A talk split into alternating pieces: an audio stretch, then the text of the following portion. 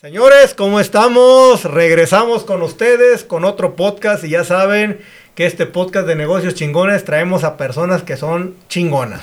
Así que el día de hoy nos hacía falta tener algo así en este podcast. Entonces, déjenme les presento ahorita, nomás voy a, voy a explicarles quién es primero. Se llama el doctor Raúl Sierra. Es un especialista en medicina estética. Medicina anti-envejecimiento, ahí vamos a meternos bastante, bueno, bastante, hay tela de donde cortar. Dermatología cosmética y está avalado por la Universidad Autónoma de México y la Unión Internacional de Medicina Estética. Pero también forma parte de la Asociación de Medicina Estética de Querétaro. Querétaro. A ver, mi estimado Raúl, pues bienvenido. Oye, Armando, pues muchas gracias por la invitación. La verdad es que cuando me mandaste ese mensajito de que me invitabas, me quedé así como que, ¿en serio? ¿En serio quieres que participe aquí contigo? Y pues la verdad es que encantado, muchas gracias por, por invitarme. Y efectivamente, eh, mi nombre es Raúl Sierra Franco y justo como dijiste, hago medicina estética ya desde hace algunos añitos y pues es a lo que me dedico. Pero a ver, Raúl, ¿por qué estudiar medicina estética, güey? ¿Qué onda? ¿De dónde vienes tú? ¿Por qué te nació esto? O sea, ¿tu familia o qué onda? Pues mira, ya vamos a empezar entonces en largas historias. Aquí le damos, así, tú, mira, relájate, esto es tranquilo, aquí, aquí no hay nervio, acá. Va que va. Pues realmente llegué a la medicina estética así como que porque no me dio de otra. Inicialmente, bueno, hice medicina general. Posteriormente, eh, cuando terminé, mi idea era hacer una especialidad en cirugía para posteriormente subespecializarme en medicina, perdón, en cirugía plástica. Ok. Entonces, pues fue todo un rollo porque es complicado. Después de salir de la carrera de medicina, es complicado quedar en una especialidad. Es muy, muy competido, muchas, muchas solicitudes y pocas plazas. Entonces eh, le batallé para, para llegar a eso. Estuve algunos años intentándolo. Y cuando después de varios intentos se me dio la oportunidad de, de quedar, eh, pues por ahí pasaron algunas situaciones, tanto en lo personal como incluso en lo físico, que me hicieron desertar en la, ya estando en la, en la plaza de cirugía después de haber estado mucho tiempo. Y pues fue en ese momento un poquito de, pasé un poquito de frustración, eh, me costó un poquito de trabajo asimilar todo, pero ya posteriormente, eh, pues empezando de cero, eh, vi esta parte de medicina estética que estaba pues tomando, tomando auge y fue que empecé a investigar esta otra rama de la medicina no quirúrgica eh, y fue por ahí que me empecé a meter en eso.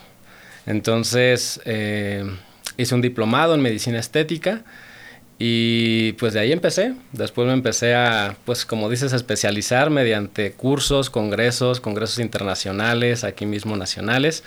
Y pues em, me di, me, me, dio una, una, una sorpresa porque pues encontré una rama de la medicina que me encanta y que ya llevo algunos años haciéndola y, no me veo ya haciendo otra cosa, la verdad es que me gustó mucho. Y pues aquí andamos. Específicamente en la medicina estética eh, se trata de realizar tratamientos que nos ayuden a cuidar de la piel, eh, como a, encontrar esa mejor versión de la, de la piel, tanto, tanto eh, facial como corporal, pero de una manera médica sin cirugía. Entonces, eso es lo que, lo, que, lo que estamos haciendo y pues así llegué, así que de rebote.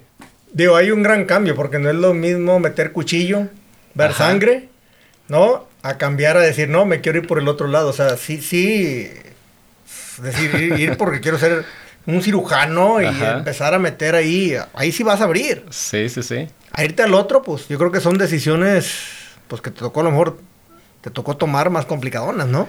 Sí, pues te digo, fue, fue de rebote que llegué, que llegué a esto. La, verdad es que inicialmente, hay cuando estudiamos medicina hay cierta presión incluso social de, no, eres médico y cómo vas a quedarte como médico general. Tienes que hacer una especialidad si no eres un fracasado, ¿no? Entonces, de pronto ese proceso de, de, de no quedar eh, sí se siente, se siente, se siente feo el trancazo, pero ya después me di cuenta que lo que estoy haciendo es una rama que está en auge y que está creciendo muchísimo. Y la verdad es que te puedo decir que estoy muy contento ahorita, que, que lo que me arrepentí ya quedó. Ya quedó. Y, y ahorita la verdad es que me siento muy contento, muy a gusto y, y afortunadamente me va bien en esto que, que estoy haciendo. Yo creo que todo mundo, toda familia quiere tener un hijo, quiere tener alguien en la familia que estudie medicina, quieren un doctor en casa. ¿Estás de acuerdo? Sé, es como que todo la... mundo quiere. Acá nomás que ninguno quiso estudiar eso, pero bueno, a final de cuentas todo mundo buscamos tener alguien en familia. ¿Qué tan complicado es estudiar medicina, güey? Eh, Está larga la carrerita. Es, es larga la carrera. Yo creo que sí se necesita tener una vocación. Uh -huh porque sí, sí es mucho estudio, sí es matadito. Entonces, quizá entrar, pues si tienen las posibilidades incluso económicas, pues ya ahorita hay muchas opciones de medicina eh, a nivel privado. Entonces, uh -huh. realmente entrar no está ya tan complicado. Quizá a nivel de, de gobierno, de escuelas de gobierno, sí. Públicas. Públicas. Pero realmente no está tan complicado entrar como tal. Lo que está complicado es mantenerte, mantenerte y, y, y, llegar a, a, terminar, porque eh, pues el proceso de, de, internado, el proceso de servicio social, sí, sí está un poquito complicado. Sí, sí es matadito, es desvelarte, es de estresarte. Y, y, pues sí, sí, tienes que tener esa predisposición a, a, a soportar eh, estrés fuerte, ¿no? ¿Qué tan difícil es estar en la parte de los internados cuando ya, ya te vas a hacer prácticas y todo eso? Porque he sabido varios casos que, pues, que digas tú, ay, qué padre está, no tanto, pero no sé a ti cómo te fue. Fíjate que me tocó hacer ese tipo de prácticas ya hace alrededor de 12, 13 años. Uh -huh. Y en ese entonces, la verdad es que sí era pesado. Teníamos guardias que le nombran ABC, uh -huh. es decir, te enclaustras ahí en el hospital todo un día, eh, realmente más de un día, creo que 36 horas aproximadamente, descansas dos medios días y el siguiente otra vez otras 36 horas. Entonces es un año, pero es un año pesadito. Yo hice este internado en el Hospital General de León, que es un hospital de batalla, entonces pues literal no duermes, o sea, es estar trabajando siempre, ¿no? Entonces sí, sí, realmente está, está pesado. Normalmente, ¿en qué haces prácticas? ¿En qué te, qué te pusieron a hacer? Mm, son rotaciones Ajá. en los diferentes servicios de, del hospital. Eh, en general son cinco servicios. Y, y pues prácticamente estás de chalán. estás de chalán sacando muestras, haciendo expedientes, haciendo historias clínicas. Digamos que el trabajo, el trabajo sucio, ¿no? Lo, uh -huh. que, lo que nadie quiere hacer porque ya los residentes o los médicos de base pues ya están en, en otra onda, ya prácticamente en la atención directa. Eh, entonces lo que se hace a nivel de prácticas, pues es eso, es como el sacar la chamba, lo, lo, pesadito, la parte de papeleo, eso es lo que se hace. Y obviamente si tienes, si tienes prácticas dependiendo del hospital en donde estés. Eh, yo escogí ese hospital porque era un hospital, eh, pues como te digo, de batalla, en donde pues sí hacías muchas, mucha manita. Eh, curaciones, eh, ya te metías a algunas cirugías también ahí a practicar y te digo, como mi idea era pues irme a la especialidad de cirugía, pues yo quise un lugar en donde pudiera ya desde el internado estar eh, metiéndole mano ahí a, a, las cirugías, ¿no? Pero okay. sí va a depender mucho de dónde, de dónde hagas tu, tu servicio, tu internado en este caso. Uh -huh. Sí, yo, yo, digo, ha habido casos que sí, sí, está matadito, está pesadito. Digo, es una carrera que dura bastantes años. ¿Cuántos son? ¿Seis? Sí, dependiendo de, de la escuela, entre 6 y 7 años ¿Siete aproximadamente. Años? Es lo Más que... aparte la especialización. Sí, ya una vez que terminas, ya contando el servicio social, eh, pues es entrar a, a, a, participar en un examen en donde hay miles, te digo uh -huh. miles, y dependiendo de la especialidad que tú quieras elegir, pues hacia allá vas y, y te, te, escogen de acuerdo al, a, a la especialidad que tú quieras, ¿no? Pero sí es un, te digo, es un, es un proceso complicado por, porque son muchas plazas uh -huh. y, y, pocas, eh, más bien son muchos eh, participantes y pocas plazas, uh -huh. perdón. Eh, y al final, pues son las, las especialidades más cortas, son de tres años. Las que duran un poquito más son cuatro años y después de ahí pues hay subespecialidades. Entonces, aviéntate otros de uno a tres años más, dependiendo de la subespecialidad. Entonces, sí, eh, pues de los médicos que les gusta estudiar mucho y estar súper especializándose en todo, pues te puedes llevar ahí alrededor de 15 años, 18 años, toda una vida. Toda la vida acá estudiando. estudiando, efectivamente. Oye, Rol, pero te metiste al lado bonito. Pues sí. Te fuiste, te fuiste, yo creo, justamente en el lado donde empezó un boom muy cañón, ¿no?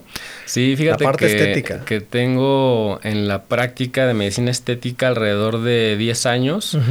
Eh, comencé en un consultorio pequeño aquí, aquí en Querétaro y yo creo que eh, pues ya una vez que estás en esto te das cuenta de, de quién más estamos en, este rollo, ¿no?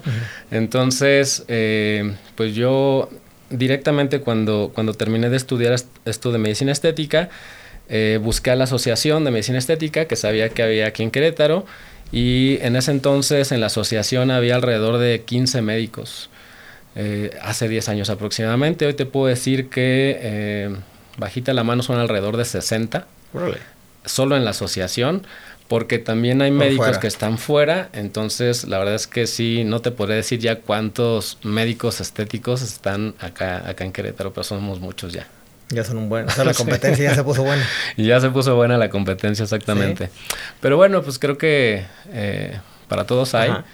Y, afortunadamente, a pesar de la competencia, siento que no es algo que me, que me ha afectado personalmente. Siento que el negocio ahí va.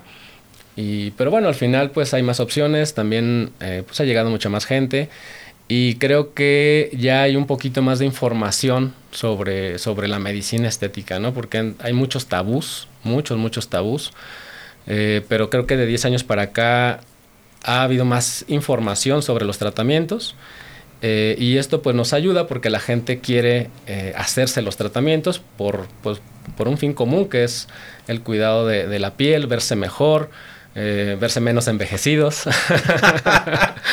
Entonces creo que este, pues ha, estado en, en, auge todo esto.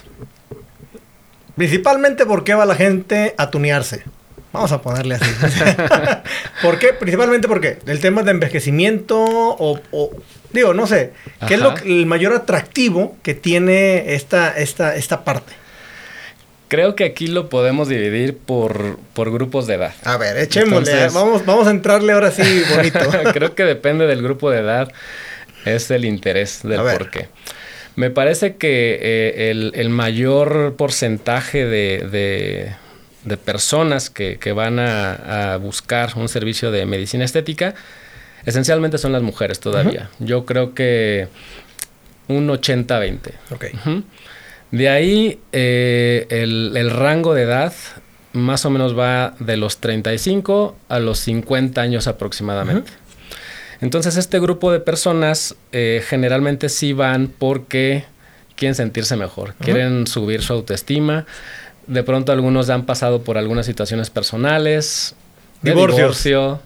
justo, justo era una de las preguntas que te iba a hacer. ¿Qué tanto detonaba el tema de divorcios? Es uno El hecho que la gente quisiera hacerse algo estético. Sí, es, un, es uno de los factores por los que va este. Ah, me dejaste, cabrón. Ahora deja, ve cómo me voy a poner, ¿no? Exacto, ve lo que te perdiste. Entonces, sí, efectivamente, eh, van, van muchas señoras eh, de este perfil para pues buscar una, una ayudita y no sentirse mal y, subir su autoestima y pues seguir adelante, ¿no? Y pues es algo que uno hace con, mucho gusto porque eh, pues les está ayudando, les estoy ayudando a, este, estas personas a que eh, se sientan un poquito mejor después de algún proceso complicado. Y esto por decirte algo, ¿no? Pero pues igual tengo otras personas porque eh, pues ya investigando en la medicina estética saben que pueden mejorar cierto aspecto de su piel que a lo mejor o de su, de su simetría facial o, que quieren mejorar, ¿no? Que quieren verse mejor y que pues como saben que se puede, pues ya también entonces me buscan ya con un tema un poquito más, más personal, que quieren también sentirse mejor, ¿no? Eh, y pues bueno, ya si nos vamos un poquito más hacia pacientes jóvenes, eh, ya el paciente joven sí, de pronto un, pequeño porcentaje es porque ya se informó y quiere prevenir. me dicen, no quiero llegar como mi mamá, no quiero llegar a verme como mi abuelita, ¿no? Quiero, eh, no quiero estas arrugas que tiene mi mamá, quiero... como Sharpay. Todo arrugado. Ajá, entonces eh, la gente joven va con, con, búsqueda de algo preventivo y también eh, recientemente van con búsqueda de algo que están viendo en redes sociales. El, eh, por ejemplo, tratamiento de labios, que quieren un Russian Lips, por ejemplo. es que ¿Qué es, esa madre del Russian Lips? Es una técnica de, tratamiento para embellecer el labio en donde podemos proyectar más los labios y hacerlos más voluminosos. Sin embargo, esta técnica es muy específica porque se hizo famoso, se hizo famosa en, eh, Rusia por la técnica que se desarrolló un poquito más allá y consiste en, dejar los labios voluminosos, más o menos a la par uno a uno, es decir, el mismo ancho del labio superior al, ancho del, labio inferior, pero muy evertido, muy proyectado, que parece como una manzanita. Entonces, eh, pues de, pronto son tendencias eh, y la gente va buscando eso. Por ejemplo, hay otro que se llama Foxy Eyes, que es, consiste en elevar la ceja, horizontalizarla y elevarla.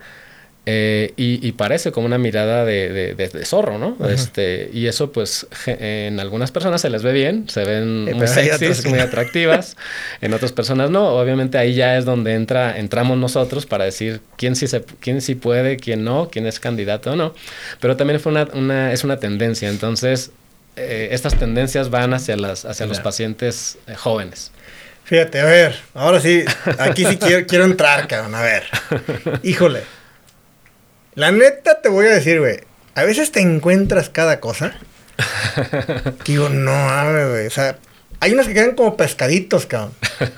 Discúlpenme, pero sé que, a ver, y, es algo que no podemos omitir y, la, y es visible. Pero hay unas muy trompudas. Y digo, ¡hala, güey! Ya sé. Se les pasó la mano, güey. ¿O qué onda? O no sé si las mismas personas así lo piden, ¿sí me entiendes? Sí. O sea, yo, digo, ay, cabrón, güey, espérame. O sea, neta dije, pues, digo, a veces yo digo, pobrecita, se acabó. Pero no sé si para ellos es, es algo atractivo, o, no sé, güey. O sea, ¿hasta dónde es factible hacerse eso, güey? ¿Hasta dónde entran, entran ustedes para decirle, oye, mijita, pues ahora aquí, o mijito, la neta te vas a dar en la madre? ¿No? O sea, pobrecita. Sí, creo que los que hacemos medicina estética de manera ética y profesional, siempre vamos a buscar la naturalidad en un tratamiento. Es decir, cómo se va a ver mucho mejor la persona para su edad, para su físico, para su forma de cara, etcétera, ¿no? Pero siento que pues también aquí entran muchos mitos y también hay sesgos dentro de, dentro de incluso hasta los mismos médicos que de pronto, eh, pues sí hacen cosas que no van eh, hacia la naturalidad, ¿no? Entonces, pues hay, los famosos eh, síndromes de sobrerelleno, overfill, en donde, pues sí, la gente se sobrevoluminiza, a veces por necesidad, a veces por deseo propio de la persona, pero sí son eh, resultados que de pronto le hacen incluso mala fama a los buenos tratamientos de medicina estética, ¿no? No es siempre, creo que estos casos son, son una minoría, pero desafortunadamente existen y desafortunadamente hay quien lo hace. Eh, podría decir que se puede em, a lo mejor hacer o ver más estos entre, entre gente que, que no es profesional, porque desafortunadamente en la medicina estética pues hay este, mucha usurpación de, de, la profesión. ¿eh? Entonces encuentras eh, gente que, que, que, está haciendo este tipo de, tratamientos que pues no debería de estarlos haciendo, ¿no? Entonces pues ahí hay ciertas... Eh, ciertos sesgos que, que, hay que ver, pero realmente no es, no, no es todo, no son todos. Hay algunos casos, por ejemplo, en donde gente que se que ya de alguna edad media, media media alta, que inició a lo mejor muy tempranamente con los tratamientos estéticos, no solamente quirúrgicos, sino también médicos, en donde pues hace años sí había aplicaciones de productos que no eran absorbibles, que no eran biocompatibles y que eh, con el paso de los años pues genera deformidades, ¿no? Entonces eh, hay que estar em, compensando a veces estas deformidades sobre rellenando con ácido hialurónico, que es lo que se utiliza actualmente, y a veces es lo que, lo que tenemos. Ahorita está ahí por ahí algunas famosas con esto, con este ejemplo que te estoy comentando específicamente. Yo me acuerdo de un ejemplo muy sonado en la tele por todos lados, porque todavía no estaba el boom de las redes sociales como está ahora. De Alejandra Guzmán, que sean que le habían puesto aceite de carro y no sé qué en una nalga, no sé qué, algo así. Digo, obviamente no creo que haya sido eso, pero justamente fue, creo que porque fue con alguien, no sé si no supo que le puso o algo por el estilo, ¿no? Y puede, a final de cuentas, dañar la vida de una persona. Sí, fue, fue un caso muy sonado. Eh, y efectivamente, anteriormente se utilizaban pues muchas cosas, eh, aceite de bebé, eh, justo del aceite que tú comentas, siliconas, y, y, a veces pues había gente que, que, que, se hacía pasar por médico cuando no lo es, y mucha gente cayó en este tipo de, de, trampas, ¿no? Entonces, pues es algo que actualmente no, no se hace se, actualmente se utilizan eh, productos de, relleno que son biocompatibles y absorbibles al 100%. Vamos a poner un ejemplo. Pues yo estoy desnalgado y quiero ponerme nalgón. Vamos a ponerle, ¿no? Y por ejemplo, dices, ¿qué es lo que le ponen? Bueno, actualmente, eh, fíjate que tiene alrededor de dos, tres años que se empezaron a desarrollar ya ácidos hialurónicos especializados para aplicación corporal. Okay. Entonces, habitualmente el ácido hialurónico que se aplica para cara viene en jeringas de un mililitro aproximadamente, o sea, son muy poquito. ¿Qué es el ácido ese? Bueno, el ácido hialurónico es, es una molécula natural que incluso nosotros mismos tenemos, una serie de, aminoácidos, proteínas, etcétera, eh, lo cual confiere en, en el cuerpo hidratación. Es parte de, los tejidos de la piel que en conjunto con células de la piel como fibroblastos este, forman colágeno, que es otra proteína, la cual nos da, pues digamos, una piel firme, una piel tensa, una piel saludable. Con el paso de la edad se va perdiendo un poquito de esto y lo que hace la industria de medicina estética es desarrollar el ácido hialurónico para conferirle nuevamente a la piel hidratación, eh, reposición de volumen y son productos que como te comentaba actualmente llevan eh, poco, poco tiempo de, duración, alrededor de un año aproximadamente, y después se absorben y después pues hay que volver a aplicarlo. Específicamente para glúteos se desarrolló ya eh, jeringas de más, con más cantidad de producto, mínimo 10 mililitros, hay jeringas incluso hasta de 50 mililitros, y actualmente es lo que se está colocando para aumento de glúteo en aquellas personas que eh, se van por un tratamiento médico y que no quieren hacerse lipotransferencia, que eso es, se realiza con una cirugía de lipoescultura. Se saca grasa y se pasa a glúteos.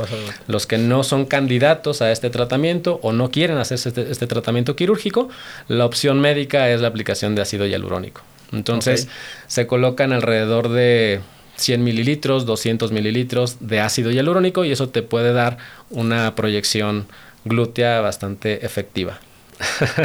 ok, ahí está, para el que quiera ponerse en alga ya sabe cuáles son las partes eficaces. Son tratamientos que se hacen en, la consulta. No, digo, y, es bueno saberlo porque yo la verdad nos desconocemos de todo este medio, pero también sé que afuera no todo es correcto lo que se hace, eh, porque hay, hay, mucha gente que te puede ofrecer servicios, pero pues ni siquiera a lo mejor son médicos, ni siquiera estamos de acuerdo, o sea, no, no, no, no, no están ni siquiera bien preparados para hacerlo. Claro. Y eso a veces puede ocasionar muchos problemas y de hecho hay mucha gente con muchos problemas por no haberse puesto las cosas correctas. Sí, desafortunadamente, como te decía, todavía hay gente que coloca productos que no son absorbibles, productos derivados de polímeros, es decir, de, plásticos. Y pues son rellenos que no se absorben, entonces el cuerpo los en ocasiones los capta como un cuerpo extraño y entonces es un rollo porque el cuerpo empieza a generar reacciones inflamatorias, eh, reacción del sistema inmune, entonces es, es, todo un rollo, ¿no? Porque incluso te puede dar fiebre, este, pues directamente incluso hasta el hospital te puede dar por incluso una infección, o sea, sí es algo complicado. Creo que aquí lo interesante es que la gente que se está acercando a estos tratamientos, como te decía, cada vez se informa más. Y las recomendaciones obviamente son que siempre se verifique antes de hacerse un tratamiento, pues que esté eh, el médico certificado. Esto lo puedes ver por, los documentos que, tenemos en el consultorio, el, título, la cédula, lo que te avala como médico este, especialista en cierta rama. Y al final también pues la, muestra del producto, o sea que, que, te muestren qué es lo que te están colocando a la hora de que te lo van a hacer. Y obviamente los productos que están autorizados eh, tienen eh, la gran mayoría FDA. Eh, los que vienen de Europa pues también tienen allá su, su permiso y aquí en México pues también COFEPRIS, ¿no? Entonces casi todos estos productos tienen ahí los permisos. Entonces, lo importante es que eh, se muestre el producto, que se abra ahí, que se sepa que es nuevo y que tenga todos los, permisos. Ya.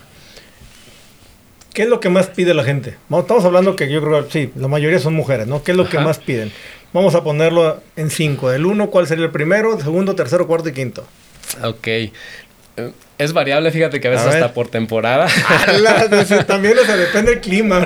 casi, casi, ¿no?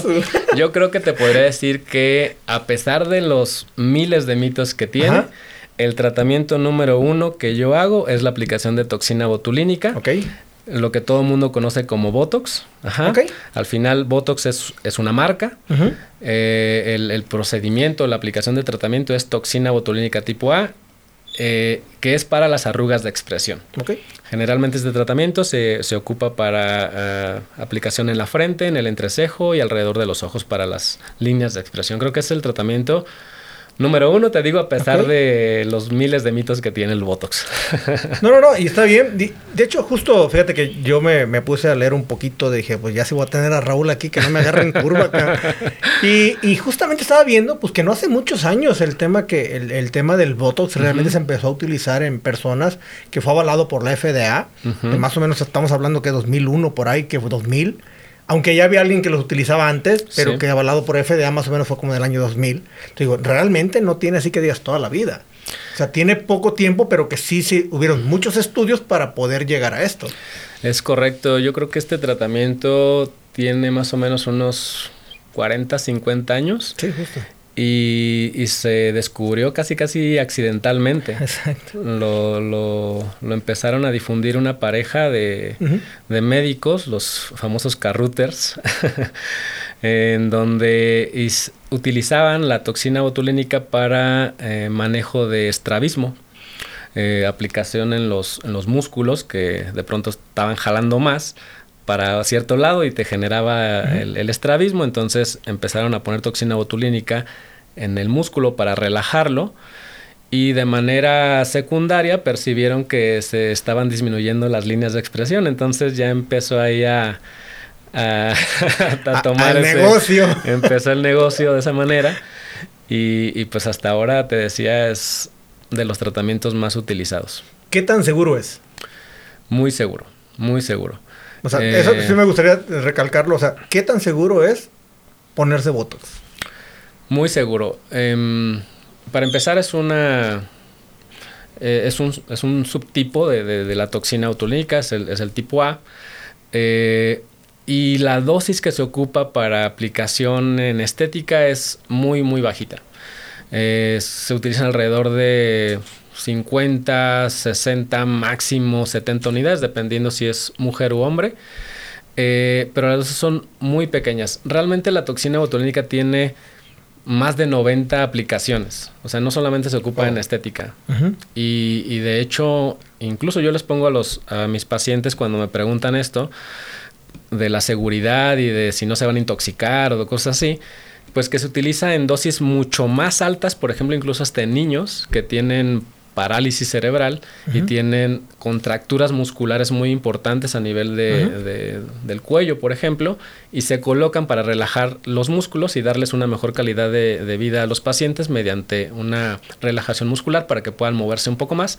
Entonces se aplican miles, o sea, muchas, muchas unidades. Entonces en estética realmente son muy, muy poquitas, que sería muy complicado que alguien generara un efecto eh, adverso a la a la toxina propiamente. Entonces es muy seguro. Obviamente aquí viene lo que acabamos de platicar, eh, que la toxina sea aprobada por FDA, por todo lo, todo mundo. Toda la corte este, celestial. Exactamente. y obviamente, pues, ser aplicado por, por un profesional, ¿no? Eh, porque aquí a lo mejor sí los efectos secundarios o adversos que pudiera haber a veces son pequeñas asimetrías que sí a veces van más relacionadas a la técnica. Es decir, que de pronto una ceja se levante más que otra, que mucho de, muchos de estos efectos incluso tienen corrección, entonces se corrigen. Entonces realmente es muy, muy seguro el, tratamiento. casi la gran mayoría de los mitos que tiene la toxina botulínica son falsos. O sea, sí, seguro. Sí, muy, no, tiene, seguro. no tiene efectos secundarios, ni mucho menos. No, yo les digo a los pacientes, lo peor que te puede pasar es que quedes como estabas antes. que estás de la chingada, pues bueno, ya, ya me regresé a lo mismo. Exacto, porque si realmente eh, la duración de, de, un tratamiento de toxina botulínica es alrededor de cuatro meses aproximadamente. Entonces, se va el efecto y listo. También, no sé, me ha tocado ver casos, te lo, te lo comento. Hay personas que realmente, híjole madre, dices, no sé si va o viene, güey, ni siquiera casi pueden parpadear, güey. Y digo, oye, tampoco se pase, güey, no le pongan tanto, quedan tiesos, güey. Ríete, no, pues espérame. o sea, yo digo, a veces, está cañón. ¿Estamos de acuerdo? Sí, a, veces. ¿Cómo, ¿Cómo hacen ese estudio para saber qué es lo que requiere una persona, digo, porque sí me, ha tocado verlo, o sea, digo, no, pues compadre, sí te pusieron y, machín, ¿no? Sí, como en cualquier otro medicamento hay dosis, dosis recomendadas y por zona muscular a tratar hay cierta dosis recomendada, entonces, eh, pues nosotros los que estudiamos esto nos vamos o nos regimos por este tipo de dosificación como sea como cualquier otro medicamento, ¿no? Eh, en algunas ocasiones, eh, a veces sí, el, relajar mucho el músculo para evitar el movimiento a, casi su totalidad. A veces incluso sí se puede eh, incluso buscar a propósito para aquellas personas que de plano sí tienen mucha fuerza muscular y queremos que el tratamiento dure un poquito más. Entonces a veces el primer mes pueden estar pues muy fijos, o sea, sin mucho movimiento, pero a partir del segundo mes ya empieza como más naturalidad en el tratamiento. Y a veces estos ejemplos que tú das, eh, en la gran mayoría no es por Botox. Es por otro tipo de ¿Ah, tratamientos, a veces sobre rellenos eh, o a veces eh, cirugías. entonces, de pronto si ves a una, el cuero de pronto si ves una persona así súper jalada y estirada, el Botox no te da un efecto de, jalar, no te estira, no te levanta. Hay cirugía. Posiblemente si se trate más de, un, de un proceso quirúrgico. Ya, ok, digo, para más o menos entender. Ahora, de tu experiencia, tuya, tuya, tú, me, tú acabas de decir, pues, 80% mujeres, 20% hombres. Aproximadamente. Aprox, ¿no? Si bien es cierto, el tema de que el hombre se hacía algo era llamado metrosexual hace mucho tiempo. Ajá. Ah, pinche metrosexual, ese güey, no sé qué. Pero también cada día esto empieza a normalizarse más. ¿Estamos de acuerdo? Ya el hombre ya usa cremitas. Sí, Antes sí, no, hombre, güey. A ¿qué usa? Lubrider. Neta, yo, yo uso Lubrider. Ajá. O sea, sí uso bloqueador, tengo un bloqueador y, y, pues obviamente pues le ponemos porque sí, sí es cierto. O sea, si hubiera sabido que el bloqueador hubiera sido una gran respuesta para todas las arrugas y para todas las manchas, pues lo hubiéramos utilizado quizás desde muy chicos. Así es. ¿Estamos de acuerdo? Pero pues no, pues ahí andamos todos, todos este, correteados por, por terracería. Sí, ¿no? Y clásico que te lo ponías cuando ibas al balneario, ¿no? a la playa. Nada más. y listo. Nada más. Fíjate que el, protector solar, bloqueador solar, se podría decir, y así le digo yo a mis pacientes, que es la mejor crema antiedad. Porque al final la radiación es uno de los principales factores que te genera el envejecimiento, el fotodaño. Y usar protector solar desde los primeros meses de vida, eh, te va a ayudar a que pues esta radiación no te esté afectando tanto y pues tengas una piel más saludable en el paso de los años. Entonces, efectivamente ya actualmente el hombre sí ya se procura más, se, se quiere cuidar más, ya, ya está más interesado por su imagen. Y efectivamente también creo que eh, de, los, de los pacientes hombres me buscan principalmente para aplicación de Botox. Luego de ahí, eh, con los otros tratamientos que ahorita me estabas platicando, ya son eh, tratamientos de reposición de volúmenes, porque con el paso de la edad se van perdiendo volúmenes de grasa en la cara, entonces hay que reposicionarlos. Y en el hombre, por ejemplo, está muy solicitado el relleno de ojeras porque es uno de los principales surcos eh, que se manifiestan y esto le da al hombre una sensación como de cansancio, de fatiga. Entonces cuando hacemos un relleno de ojeras con ácido hialurónico, pues le damos como más eh, refresh o jovialidad a la mirada. Entonces, la bronca del hombre es que pues no nos maquillamos, bueno, no, no todos, hay que decirlo así, no todos. Y pues la mujer, quieras o no, pues se, puede empanizar o le pone cositas que pues puedes ocultar muchas cosas, ¿estamos de acuerdo? De hecho, hay muchos videos donde vemos a veces con los chinos que... Cambios radicales. Cambios que dices, ah, la madre, o sea, si, si voy a salir con alguien, primero invítala a nadar, cabrón, ¿no? que se le caiga todo y ya después vemos. Así es, sí, sí, sí. Pero justamente en el caso de nosotros, pues, ¿qué podemos usar, cabrón? O sea, nada, o sea, entonces... Cualquier cosa que te pase en la cara, pues obviamente, pues se te ve luego, luego. ¿Estamos de acuerdo? Sí, em, creo que lo, principal es usar protector solar. Ya después de ahí, pues les digo, hay que lavarse la carita con un jaboncito por lo menos este, más apropiado para tu tipo de piel. O sea, el del cuerpo, ¿no? Eh, no. ¿Cómo? o sea, con el champú, güey, que me caiga en la cara y algo así, ¿no? con ese mismo. Pues no, eh, hay, hay un jaboncito especial para, para la piel del rostro, también puede haber un jaboncito especial para la piel corporal. En este caso ya nos vamos un poquito más hacia los pHs de, la piel.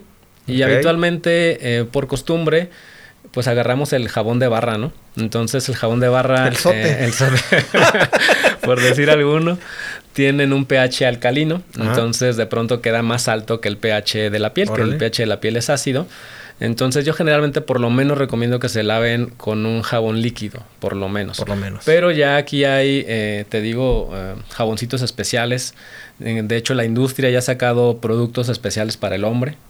Aunque al final se pueden utilizar de no, Hoy en día ya, ya, hay un mercado bastante interesante en temas de de rejuvenecimiento para el hombre en temas de cremitas, hidratantes y un montón de cosas que hoy, que bueno, anteriormente no se veía o veías en unas dos marcas. Hoy está cañón el mercado, ¿eh?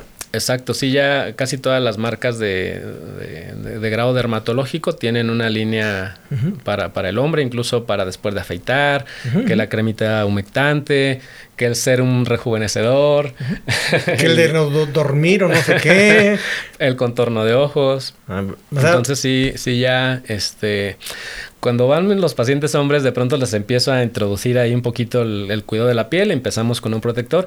Ya al final te puedo decir que me empiezan a decir, Doc, ¿y qué, qué más? ¿Qué más le ponemos o qué onda? Porque estoy viendo que pues, mi piel está mejorando, ¿no? Entonces ya ahí le empezamos a meter que el serum, que algún tónico.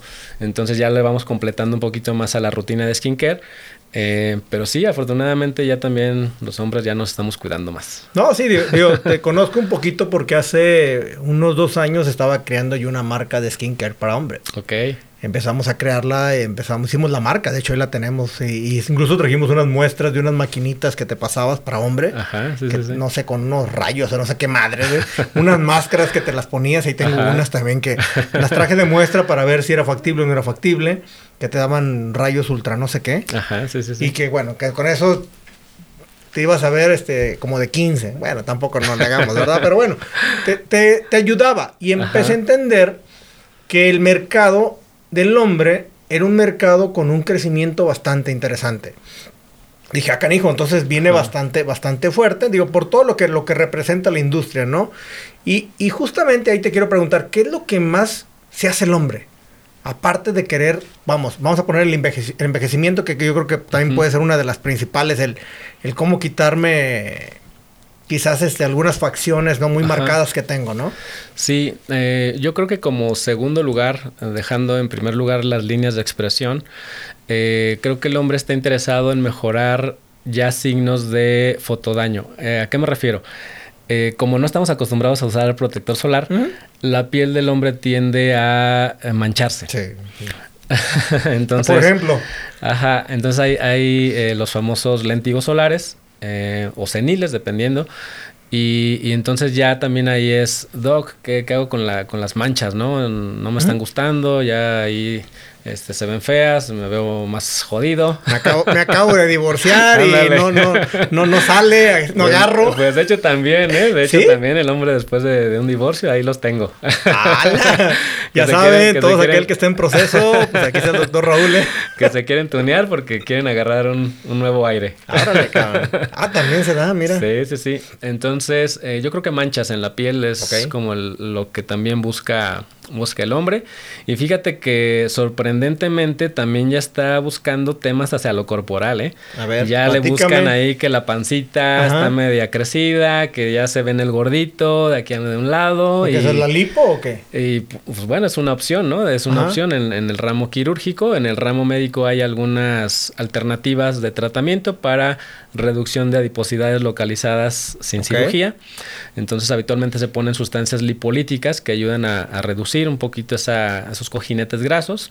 Y se puede O sea, utilizar. el, el, el cojín, las sandaleras o qué chingados. Ándale, más o Sí, menos. este, o, o la, o la panza. Por la panza, chelera. Exacto. Y, eh, o la utilización también de aparatología. Hay aparatología eh, a base de radiofrecuencia, de ultrasonido, que también ayudan a reducir y a compactar los tejidos para darle un, un mejor contorno corporal. Entonces también hacia eso ya cada vez más el paciente hombre también se está interesando, no solamente la mujer. ¿Hasta dónde el hombre llega a ser tan machista como para decir, ¡ay, yo qué chingados! Yo en su momento yo decía, no, güey, que vas a andar usando cremas, güey, no me jodas, ¿no? Pero la neta llegas a una edad donde, ah, cabrón, espera, güey. Sobre todo cuando Sí. llegas, o sea, en caso que llegas al cuarto piso y vas por el cuarto piso y dices, ay, cabrón, o sea, espérame, ahora sí ya se empiezan a sentir los, los efectos. los efectos, o sea, ahora sí, ¿no? Y sobre todo yo creo que pasa mucho también en la cara. Sí, eh, yo creo que sí, a partir de más o menos por ahí de los, de los 45, 50, creo que el rango de edad eh, en el hombre me parece que sí pudiera ser más concentrado después de los 45 años. Eh, y sí, justo hacia, hacia el tema de, de las arruguitas, tema de flacidez facial, porque también eh, otro de los... De los eh, de las de lo que me van a buscar es por, por los surcos, sobre todo surcos nasolabiales, los que están aquí al lado de la boca. Estos de aquí que, estos haciendo, est- ajá, se van y estos, marcando. y esos se van dando por flacidez. ¿Ok? Entonces, eh, también ahí van, van este, mucho hacia, hacia la tensión de flacidez facial, eh, aparte de la corporal. Y pues hasta donde yo creo que a veces aquí va un poco más hacia el presupuesto. Exacto. no tanto lo que quieras, sino más bien lo que puedes pagar. como, co- como dice el dicho, no hay mujer fea, hay marido jodido. Así es. Igual pasa con el hombre, pues más bien dime qué quieres, ¿verdad? O Sí, sea, sí, sí. lo puedes tunear.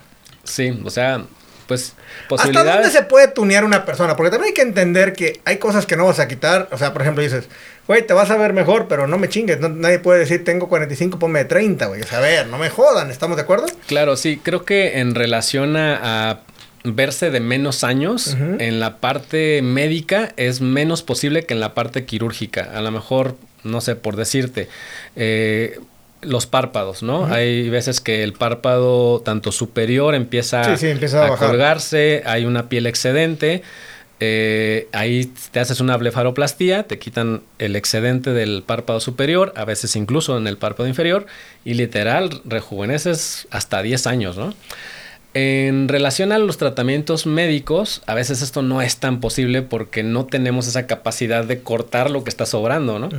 Entonces aquí, nos, aquí echamos manos de, de- de varios otros eh, tratamientos que nos ayudan a mejorar un poco ese aspecto.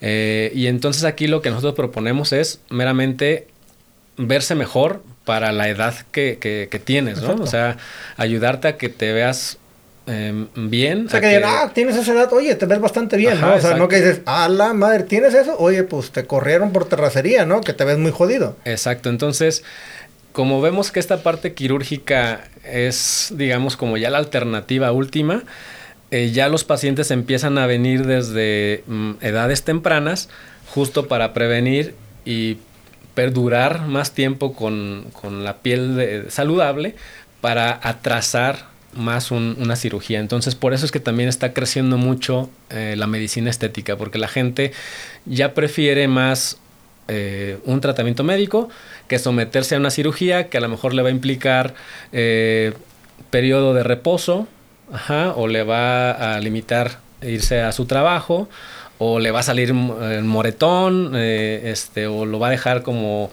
eh, muy adolorido muchos, muchos días. Entonces ya la gente también pues, no tiene tiempo. Entonces ya lo que quieren es me hago algo rápido este, y a seguirle a trabajar, ¿no? Entonces también eso creo que ha ayudado a que la medicina estética empiece a, tener más auge sobre la cirugía incluso. Ok, digo, y, y me metí mucho el tema de hombres porque también pues, parte de nuestro público también creo que mucho tiene que ver con hombres y creo que la mayoría, pues, conocer un poquito también de los alcances que tiene la, medicina estética con los tratamientos estéticos, pues para, para, para el hombre, ¿no? Porque a final de cuentas, pues hay algo que no vas a quitar y se llama edad, va a estar ahí. Pero pues cuando menos hay que tratar de llegarle pues como debe de ser, ¿no? O sea, un poquito presentables, claro. no tan jodidones como, como a veces solemos, solemos llegar. Pero e, en este rubro en particular, por ejemplo, ¿a qué edad tú recomendarías que la gente empezara a cuidarse? Fíjate que los cambios de envejecimiento se empiezan a percibir alrededor de los 20, 25 años. ¡Hala, tan, tan chavos! Sí, sí, de hecho, pues algo está pasando en los últimos años que, que personas de 20 años ya traen la arruga bien marcada, posiblemente sea el estrés oxidativo, la alimentación que hay actualmente y que sí, ya a partir de esta edad ya, ya hay ciertos rasgos de envejecimiento, entonces ya sería recomendable empezar con, con algunos tratamientos, quizá muy levecitos, más... ¿Qué es levecitos? A pues a lo mejor limpiezas faciales profundas cada mes, posiblemente eh, aplicación de toxina botulínica, dosis bajas preventivas, eh, quizá hidrataciones profundas con ácido hialurónico. Hay hialurónicos que específicamente ayudan a eso, se llaman skin boosters. Entonces eso los ponemos mucho hacia los, hacia los pacientes jóvenes para hidratar más sus tejidos y que se vean más saludables desde esa edad e incluso a prevenir que, haya flacidez a, futuro. Entonces, a eso me refiero con tratamientos más leves o tratamientos que incluso no son inyectables, sino son con aparatos, por ejemplo, con radiofrecuencia, que nos ayuden a estimular el colágeno eh, con, con, esta tecnología para, pues, justo mm, percibir una piel de mejor calidad. Pero sí, sí, si la pregunta es así, ¿a partir de cuándo? Yo creo que lo ideal sería a partir de los 20 años incluso. ¡Hala! No manches, no, pues sí, está cabrón. Yo voy a llegar, o sea, no, pues ya, ya decir, no, pinche hermano, te ves bien madreado para la edad. no, pues me imagino. De hecho, justo por eso lo quería preguntar, porque el, eh, el, mito es que solamente las personas que ya entraron en, en una edad, este, pues no son tan grandes, pero pues ya, vamos a ponerle, como dijimos, los 40 para arriba. Es cuando por lo regular dicen, no, pues ya eso llega al cuarto piso, ahora sí tengo que ir a, a ver qué onda, ¿no? Sí, todavía creo que falta un poco más de información, porque justo como lo estás comentando, de pronto eh, la gente no va porque piensa que todavía no le corresponde cierto tratamiento, cuando ya, pues ya se pasó, ya llegó tarde a la consulta 5 o 10 años, ¿no? Entonces... y ya no hay nada que hacer, ¿verdad? Ya déjame le amarro las arrugas por atrás para que se... le hago un chongo. definitivamente es mejor hacer tratamientos preventivos que hacer tratamientos correctivos. Entonces, eh, sí todavía creo que esta falta de información hace que el paciente todavía llegue en este rango de edad que te estoy comentando, a partir de 35 en adelante, y no ya esté llegando antes a tratamientos de prevención. Pero bueno, al final pues eh, siempre hay algo que hacer por la piel. no, me queda claro, digo, nadie entendemos realmente qué es lo, qué, qué es, lo que es la piel, digo, te voy a poner mi caso, yo vengo de una zona de playa donde siempre estuvimos en el sol.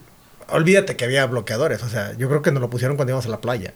Y si bien nos iba, güey, te lo ponían una vez en todo el día. Entonces salías como chicharrón, ¿no? En ya en la tarde de la playa como chicharrón y pues ni modo, güey. ¿Ahora qué? Pues ahí te están poniendo sábila porque pinches quemadas están bien cabronas. Pero nunca entiendes, o sea, y incluso me acuerdo, por ejemplo, yo, yo en, eh, estando ya en Querétaro empiezo a ver unas manchas del... De, ah, chinga, güey, ¿por qué traigo manchitas, güey? Y resulta que me acuerdo que ahí fui en ese entonces con un dermatólogo y me dijo, no, pues compadre, no usas ni bloqueador, cabrón. ¿Qué usas? Pues la Lubrider, cabrón. Perdón, Lubrider, sé que les estoy haciendo promoción, este, a ver si me mandan algo, ¿no? Mínimo. Pero justamente me dijo, no, pues compadre, me dijo, pues, pues desde ahí empezamos mal. Claro. No, me dijo, es que justamente es un bloqueador. Sí, y fíjate que también... Eh, influye mucho los índices de radiación. Tengo, tengo muchos pacientes que me dicen, pues yo he vivido en playa tanto tiempo y desde que llegué a tal lado, ejemplo aquí a Querétaro, me empecé a manchar cuando apenas que tengo dos, tres años y cuando estaba allá ni una manchita. Aquí hay varios factores también que, revisar, pero sí involucra eh, los índices de radiación. Hay zonas que tienen más, más radiación, entonces pues obviamente tienes mayor tendencia a desarrollar fotodaño. Sí, digo, y, hay que decirlo, o sea, también es parte de lo, de, lo que es el envejecimiento de, la piel y el daño que va, va, va, recibiendo a lo largo de mucho tiempo. A lo largo del tiempo, claro. O sea, no es, esto no es algo que me pasó, ay, hoy te salió, ay, fue de ayer. Sí, sí, o sea, se viene trabajando desde muchos años y el hecho que no te cuides. Sí, eh, muchas veces tengo, tengo personas que me dicen, a raíz de dos, tres años me empezaron a salir estas manchitas.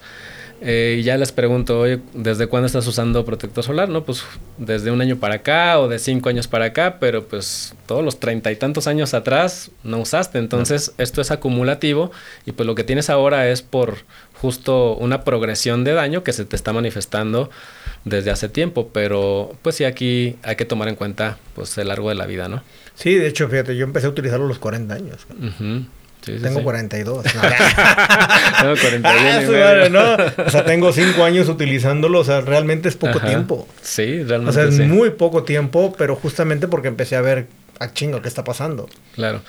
Sí, no, y de hecho ya hay protectores solares especializados para, para bebés, por ejemplo, ¿no? Que, que a partir ya de dos, tres meses se pueden estar usando sin, sin generar problemas en la piel del bebé. Entonces, pues ya desde, desde esas etapas es súper importante estar aplicando protector solar. Ahora quiero preguntarte algo más que me gustaría saber. A ver, Porque sé que esto va en crecimiento y cada día incluso creo que las redes sociales también están haciendo un factor importante para el hecho de que la gente también quiera cuidarse más, porque hay mucho más educación, ¿no? a través de diferentes medios que hoy lo que sobra es información. Digo, sirve para dos cosas también, tanto buenas como malas, ¿no? O sea, como te digo, a mí me tocó ver personas, incluso quizás la madre es pato, güey. O sea, unas atrás que dices, güey, ¿qué onda, no? Igual como pescadito, digo, no manches, pues, está cañón. Pero también es cierto que hay mucha gente que, se, que, lo quiere para algo muy bien y que verse muy bien. Este, ¿hasta dónde es negocio esto, cabrón? y la parte bonita, ¡ay! la parte Armando, no me toques. A ver, esto es negocio, ¿estamos de acuerdo? Sigue en crecimiento y viene un buen auge. Sí, eh, creo que es buen negocio. Cuando lo sabes desarrollar y le echas ganas en esto, porque también no es así como que muy, muy fácil, ¿no? Por, justo por la competencia. Creo que es bastante redituable. De hecho, el perfil de paciente que, que va hacia estos servicios de medicina estética son pacientes quizá de clase media, media alta, alta. Entonces, hacia ese nivel eh, va, va, va la medicina estética. ¿Por qué? Porque los productos son, son caros. Los productos son caros, o sea, la materia prima es, es cara. Y la realidad es que para realizar este tipo de tratamientos, pues también sí se requiere de cierta habilidad, de ciertos estudios. Y pues en base a eso también se cobra, ¿no?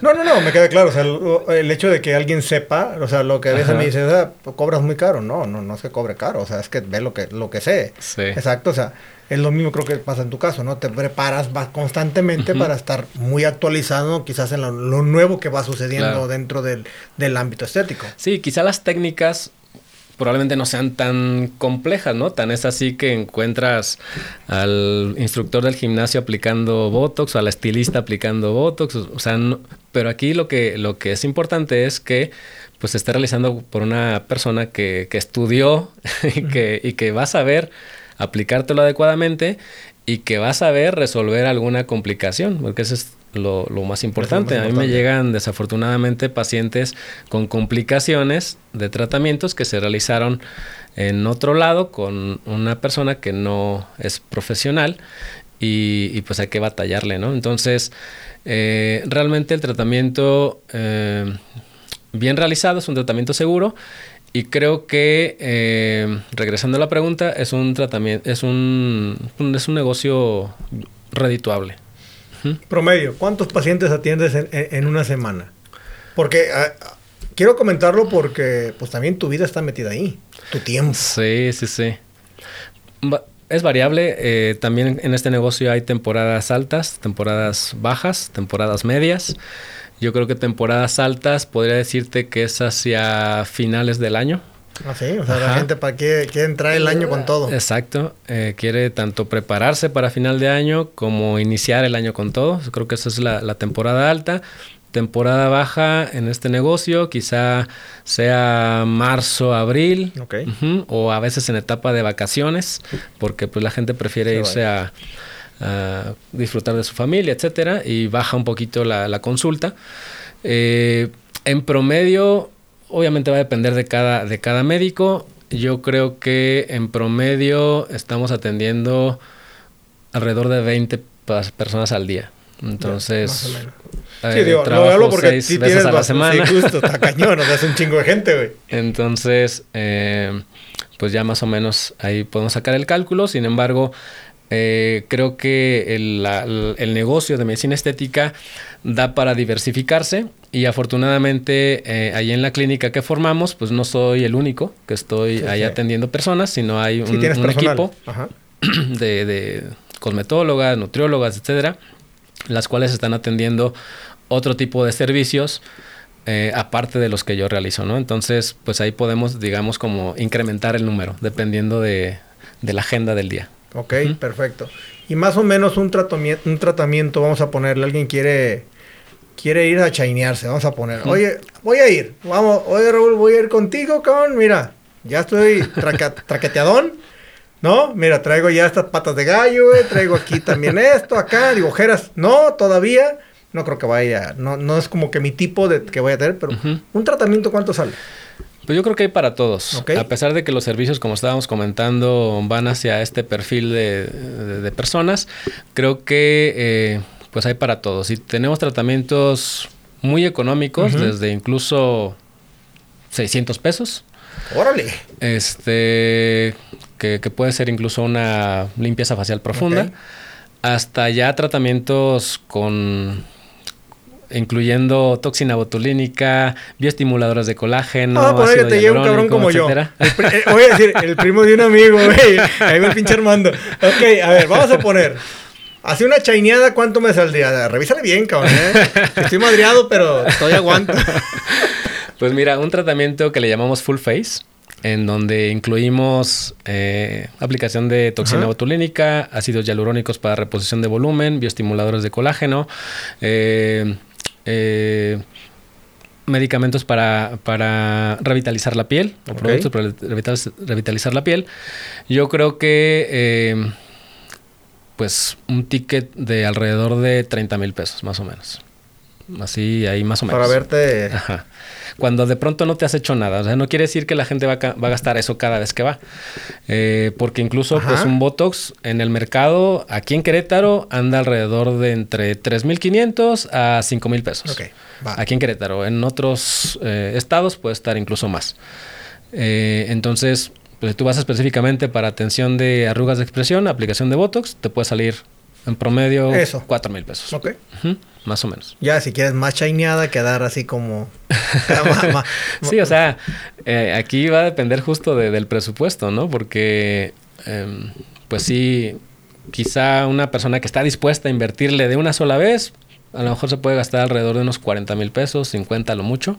¿Cuánto tiempo le dura esa inversión, cabrón? Porque obviamente todo es esto se va desvaneciendo, se va desapareciendo, ¿no? Por ejemplo, un Botox, ¿cuánto es la vida útil del Botox en una persona? Sí, eh, cuatro meses aproximadamente. Cuatro meses, ok. Entonces, ah, chingale, oye. Cada cuatro meses, lo ideal es estarse reaplicando la toxina botulínica. Entonces, de este tratamiento específicamente, si la persona tiene que invertir ese promedio cada cuatro a seis meses, ponle. Ok, vamos a ponerle cinco meses, para irnos medio. Cinco meses. Cinco meses le tiene que traer una inversión de Botox. ¿Qué, qué, más se tendría que hacer esa persona? Eh, otros tratamientos como la aplicación de ácido hialurónico, por ejemplo, o bioestimuladores de colágeno, estos tienen una duración promedio de 8 a 12 meses. Ok.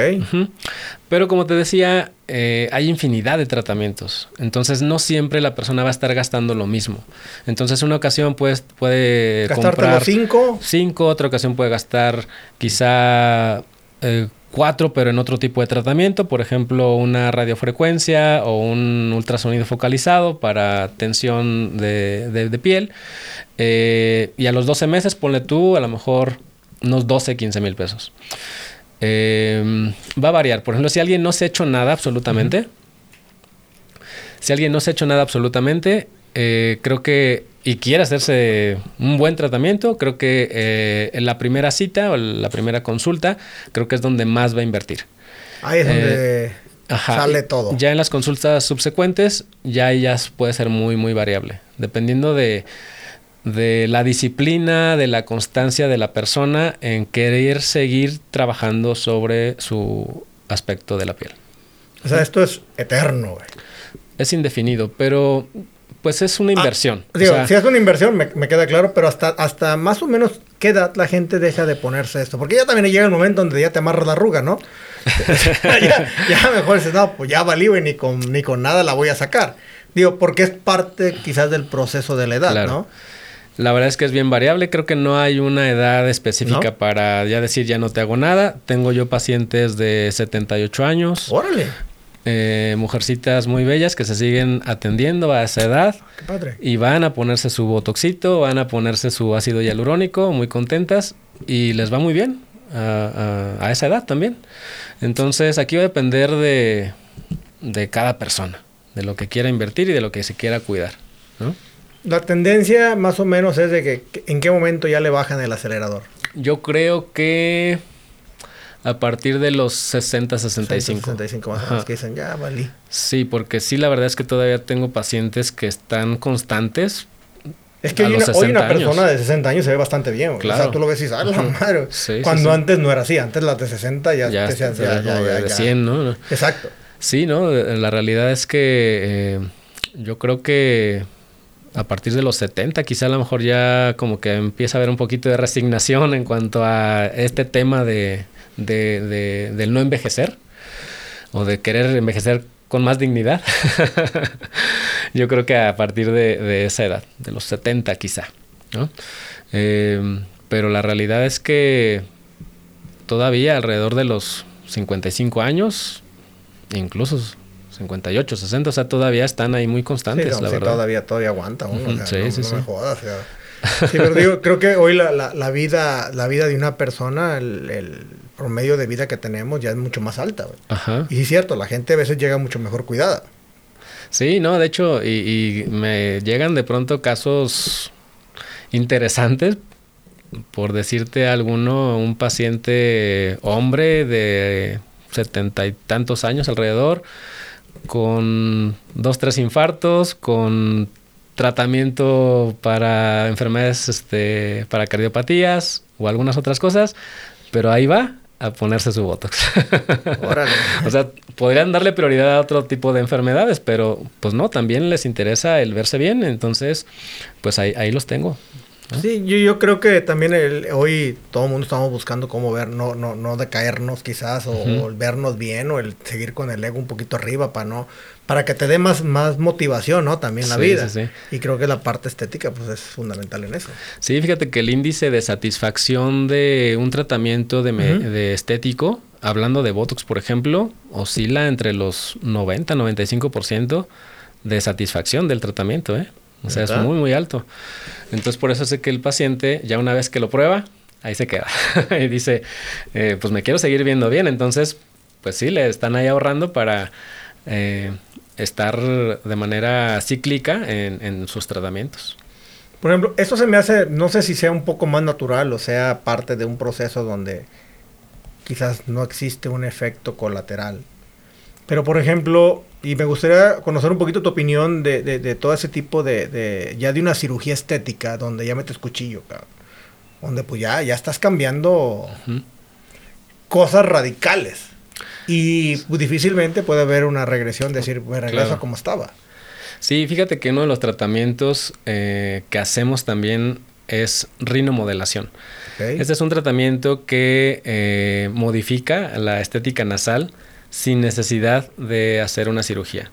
Entonces, en algunas ocasiones, una rinomodelación que por cierto se aplica ácido hialurónico, te puede como ayudar un poquito a ver cómo te pudiera quedar una cirugía de rinoplastía. Ah, Entonces, este ejemplo, digamos que puede ser útil para explicar que eh, pues puede haber una opción previa a la cirugía, porque definitivamente, como tú estás comentando, una rinoplastía, pues va a ser para siempre. Y de hecho, las rinoplastías son, son de las cirugías que generalmente hay, unas, hay un segundo tratamiento de rinoplastía, porque a veces la primera no, no les gustó, no quedó bien, ¿no?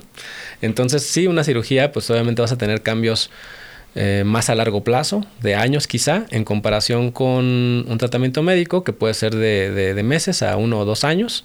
Entonces, eh, pues sí, es, es, muy variable.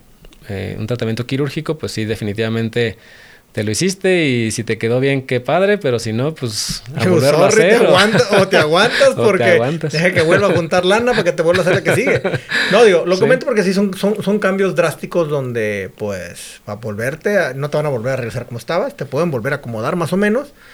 Digo, si te va bien, qué padre, pero si te va mal, pues Está cañón. Sí, aquí hay infinidad de variables. O sea, todos los tratamientos médicos, cualquiera que sea, pues puede tener efectos secundarios y a veces no es tanto responsabilidad del médico, sino a veces, incluso a veces hasta del paciente o del, o del tratamiento per se. Pero pues aquí también es importante ver qué cirujano es el que te va a operar, qué reputación tiene, qué eh, este, digamos, evidencia tiene de, sus, de sus resultados y yo creo que en base a eso ya justo las redes sociales te permiten pues ya echarle un ojito antes de qué es lo que hace el médico para ver si te animas o no a hacer un, procedimiento. Y creo que eh, en, medicina estética es muy dado esto de que todos andamos ahí en redes con todo y publicando y publicando nuestros tratamientos, informando a la gente. Entonces ya cuando se acercan al consultorio, ya no vienen así como que a ver qué, qué, pasa, ¿no? Sino ya más o menos traen una información y ya más o menos vienen y dicen, ya quiero esto, o quiero lo que tú dijiste la otra vez, o me interesa esto que tú mencionaste, soy candidato, no soy candidato, y pues ya hacemos una valoración y en base a eso pues tratamos. Entonces ya la gente, como te decía, ya está más informada y creo que sí gracias a redes sociales. ¿Qué onda con los cuadritos de los vatos, de los hombres, güey? A ver, explícame eso, güey. ¿Cómo es eso que se ponen cuadritos, güey? No, o sea, yo he visto varios ahí, hay varios que andan en redes que se pusieron cuadritos, luego suban de peso. Y, güey, está bien raro, güey. Y sale la madre, trae panza y con cuadritos. ¿Qué onda? Sí, pues son técnicas también. A ver, como ¿cómo está eso? Así como la, con medicina estética, creo que también en, en, la cirugía estética también hay, hay tendencias, hay técnicas. Entonces, ese tipo de, de tratamiento no lo hago yo. Ah, yo te comentaba que no, no hago cirugías, pero eh, son tratamientos que le llaman de lipomarcaje o lipomarcación. No solamente en hombres, también en mujeres, creo que en mujeres se da más, en donde hacen una especie de liposucción en, los, mm, en el trayecto de los músculos para disimular o simular que hay, que cuadritos. hay cuadritos o que hay músculos marcados, ¿no? Cuando a, lo mejor es, es grasa, ¿no? Marqué la grasa. Ajá, entonces son resultados que de pronto pues pueden estar muy bonitos inicialmente, pero sí tienen mucho que ver em, eh, con los cuidados que después va a tener eh, eh, el paciente o la paciente, porque si no cambia hábitos en relación a estilo de, vida, alimentación, ejercicio, pues se recupera esa grasa y a veces pues ya no, no, no quedó el marcaje, ¿no? o, a veces eh, si de pronto los ves o las ves y dices tú, ay, como que se ve un poquito fake, como que está un poquito raro ese abdomen, ¿no? Entonces, pero son tendencias, o sea, se, se hacen y, creo que se hacen mucho. Sí, sí, sí. ¿Y, ¿Y, qué es lo que buscas tú de aquí para adelante, Raúl? O sea, me queda claro que ahorita estás muy metido en la parte estética. ¿Qué, ¿Hacia dónde van estas tendencias ahora, cara?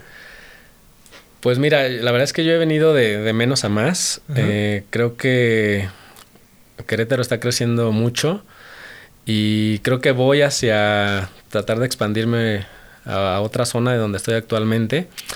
Y la tendencia es a, seguir buscando la naturalidad.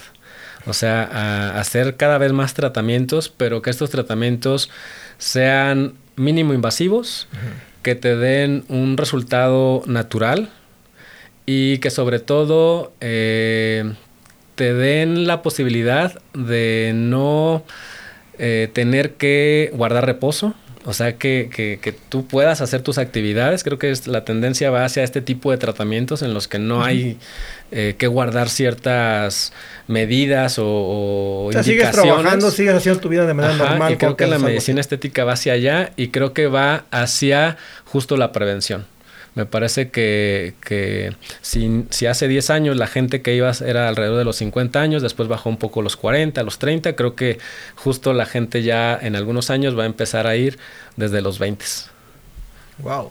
Sí, está cañón. Digo, eh, yo creo que el hecho de que exista tanta información, redes y todo lo que pasa, pues creo que la, las personas tienen mucho mayor información. Hoy, por ejemplo, el chavo puede ir a cualquier dermatólogo también desde muy temprana edad. Uh -huh. Anteriormente, pues no teníamos esa parte, güey. Tienes un espinillón, pues dale, güey. Sí, y pellizquela y sácala. ¿no? Los chavos van uh, con el dermatólogo por temas de, de acné. Uh -huh. lo, lo, creo que lo principal es, es eso. Eh, y después ya la, la, parte estética. Y la, después uh -huh. viene ahí, el mismo te van diciendo, oye, pues Uh -huh. Pues vete también Sí, metiéndole el- del otro lado, ¿no? Porque Sí, porque justo el acné eh, va a generar secuelas. Entonces las secuelas son eh, cicatrices o son pigmentaciones. Y que eso ya es más hacia lo estético, ya no es hacia la enfermedad del acné, sino ya es hacia lo estético. Entonces, eh, si te empiezas a, tratar una enfermedad ejemplificando el acné desde, desde temprano, vamos a prevenir eh, cicatrices o pigmentaciones. Sin embargo,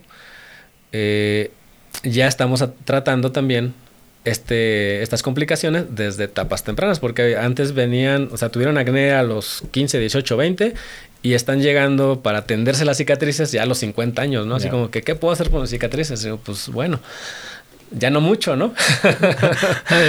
déjeme le rezano un poquito de yeso. sí, es, es más complicado tratar una cicatriz que ya lleva muchos años de evolución. Sí, esa, yo creo que sí, la parte de la prevención es la parte más importante. Es el no quiere llegar tan jodidón, pues hay que empezar a invertir desde temprana edad. Sí, yo creo que es para allá, para allá va. Creo que es la tendencia en que la- las personas van a estar más interesadas en eh, ver por, por la salud estética desde etapas tempranas. Pues está bien, mi estimado, digo, la verdad que a mí, a mí se me hace muy interesante esto, creo que nos has explicado mucho de, de- de lo que es todo esto. Y sabes qué, me interesa mucho el hecho de la parte que no es invasiva, o sea que mínimo invasivo, ¿no? Esa es la parte, la parte quizás más interesante de todo esto. Digo, mm, cada quien tendrá su, su opinión de esto, a final de cuentas, pero sí creo que el- en el tema de los cuchillos, ya cuando metes y eso, pues volver a regresar a la normalidad, pues cuesta mucho trabajo, es muy difícil. Y en el Sí. cambio, en toda esta parte, pues es diferente, porque tiene una vigencia y tiene una caducidad. O sea, por ejemplo, hablamos del, de- del voto, usted lo pones cuatro o cinco meses y. Sí, y hay que estarlo haciendo. y hay que estarlo haciendo si quieres seguirte manteniendo, ¿no? Claro. Y no vas a tener ningún problema si de pronto lo dejas de usar, porque ese es otro de los mitos, ¿no? Así Ajá. de, doctor, me lo pongo 10 años y ya después ya no me lo quiero poner, ¿qué va a Ese es pasar? un mito, güey, Me voy a cierto, se me va a caer la cara. Sí, güey, ¿no? ya, ching, como, como perrito Sharpay, güey, ting, te cuelga Sí. todo, yo, ya valí, güey. Así que el efecto cenicienta, ¿no? De que este, me regreso a lo que tenía. Y pues no, realmente los tratamientos médico-estéticos bien realizados nuevamente, con productos adecuados nuevamente, eh, al final pues van a, van a dejar un beneficio mientras tú los estás ocupando. Ya una vez que tú no quieras, por algún motivo, pues tú ya acumulaste ese beneficio y tu envejecimiento a partir de que dejes de usar un tratamiento, pues ya va a ser, digamos, natural o normal, ¿no? Como todo mundo. Pero siempre sí va a haber un beneficio mientras los estás ocupando. No, pues justamente esa parte, pues bueno, ya de, de entrada, ya más adelante me verán más rejuvenecido, como de 30, y van a decir, ¿qué onda con el Armando? Después de que entrevistó al Raúl, Ya hubo, hubo gran cambio ahí. Pues ya me verán Como como, de nuevo. 15, y van a ver ahora sí, chingado. no, Raúl, pues, pues agradecerte el hecho de que estés aquí en este podcast. Este, pero bueno, también me gustaría que la gente supiera más de ti, la gente que te quisiera contactar, la gente que quisiera darse una chaineada, una hoja- hojalatería, pintura, cambio de rines. No, no te creas. No, no, no. Cosas sencillas, ya saben. Este, el que necesite servicio de mantenimiento, ¿dónde te pueden contactar? Pues estoy en Instagram Ajá. como DR Raúl Sierra Franco. Ajá. Ahí me pueden ubicar y creo que es como el medio por donde más me conocen. Eh, sin embargo, estamos en una clínica muy cerquita de Los Arcos. Se llama UMEC. Y eh, pues igual ahí están eh, los teléfonos, en la dirección, todo, para que puedan eh, buscarme y, con gusto los podemos valorar. Ya saben, mire, la mayoría de la gente que me sigue, la, la gran mayoría están 35 hacia arriba. Tengo un grupo también muy grande de jóvenes, pero si sumo los que están de 35 hasta casi los 60, híjole, está cañón. O sea que tú me estás escuchando, sabes perfectamente. En este momento voltea a ver el retrovisor de tu carro, probablemente, o el espejo. ¿Ves esa arruga? No se te va a quitar, compadre. No se le va a quitar. Entonces, ¿qué tiene que hacer? Pues ahí contacten al buen Raúl chingado. Pues muchas gracias, mi estimado Raúl, por darnos la oportunidad de estar aquí, por, por que nos explicaras también cómo funciona esto. Y, y digo, para mí, para mí es interesante porque también es creo que la gente se empodera también cuando se siente bien y se ve bien. Sí, eh, justo creo que un porcentaje alto de pacientes, hombres específicamente, son personas que tienen negocios, son personas que trabajan eh, con mucha gente, que están pues enfrente de, personas y que justo el poderse percibir bien, saludable, eh, digamos, relajado, es, es, algo por lo que me buscan y la verdad es que tengo mucho, mucho paciente de este estilo. Y la verdad es que sí, justo les, les da más confianza poder hablar con la gente. Fíjate que en este, en este periodo de pandemia, mucho hombre tuve por un tema de que tenían mucho Zoom, muchas... Este... me está diciendo, Armando, no te hagas güey, ven, porque... Entonces... Sí, sí, cierto, ¿eh? ¿eh? Pues al verse a la cámara, así como que, ah, caray, ¿qué, qué, estas arrugas que son? No me veo todo... Fíjate que las cámaras maximizan a veces y no les metes filtros, ¿eh? Ajá, entonces creo que fue eh, pues un boom que, que, a raíz de estarse viendo constantemente o estar viendo a los demás en, en la computadora, este, pues te eh, hacía preguntarse, ah, caray, como que me veo así o no me está gustando cómo me estoy viendo, quiero, quiero ver qué, qué opciones hay. Y, y, a raíz de ahí también he tenido mucho paciente, tanto hombre como mujer, ¿no? Obviamente. Igual con el uso de cubrebocas, se dio mucho el tratamiento, hubo un boom en el tratamiento de eh, el rejuvenecimiento periocular, las arrugas de, las patas de gallo, las ojeras, los párpados y obviamente por pues, la frente, porque pues al final acá no te veías, pero la gente se empezó a dar más foco en la zona superior del rostro y así como que, ah, caray, este, estas arrugas, ¿qué onda, no? Tengo que mejorar este aspecto porque es ahora lo que nada más me ve, entonces tengo que mejorar esa zona. Entonces, a ver, vamos a poner, ¿qué chainada me tendría que hacer yo? Así, aviéntalo. Pues bueno, ¿qué te, puedo decir? ¿Cuál, sería la chaineada que yo me tendría que hacer? Te propongo el paquete, para que te animes, para que te rejuvenezcas. Bueno, pues ya saben, señores, agradecerles a todos los que nos están escuchando. Ya saben, también ahí vamos a estar etiquetando a mi buen Raúl. Van a estar las redes tanto en, los videos como en, el podcast o en los videos de YouTube. Para que también vayan, lo sigan y puedan ver también lo que están trabajando. Y pues aquellos que les gustó esta plática que tuvimos el día de hoy, no sean gachos, denle por ahí el, like. Y pues compártenlo, ¿no? También, digo, creo que es bueno. Y gracias también por, por posicionarnos dentro de, de, este podcast a la gente que nos viene escuchando. Gracias por, por esto y muchas gracias, mi estimado Raúl.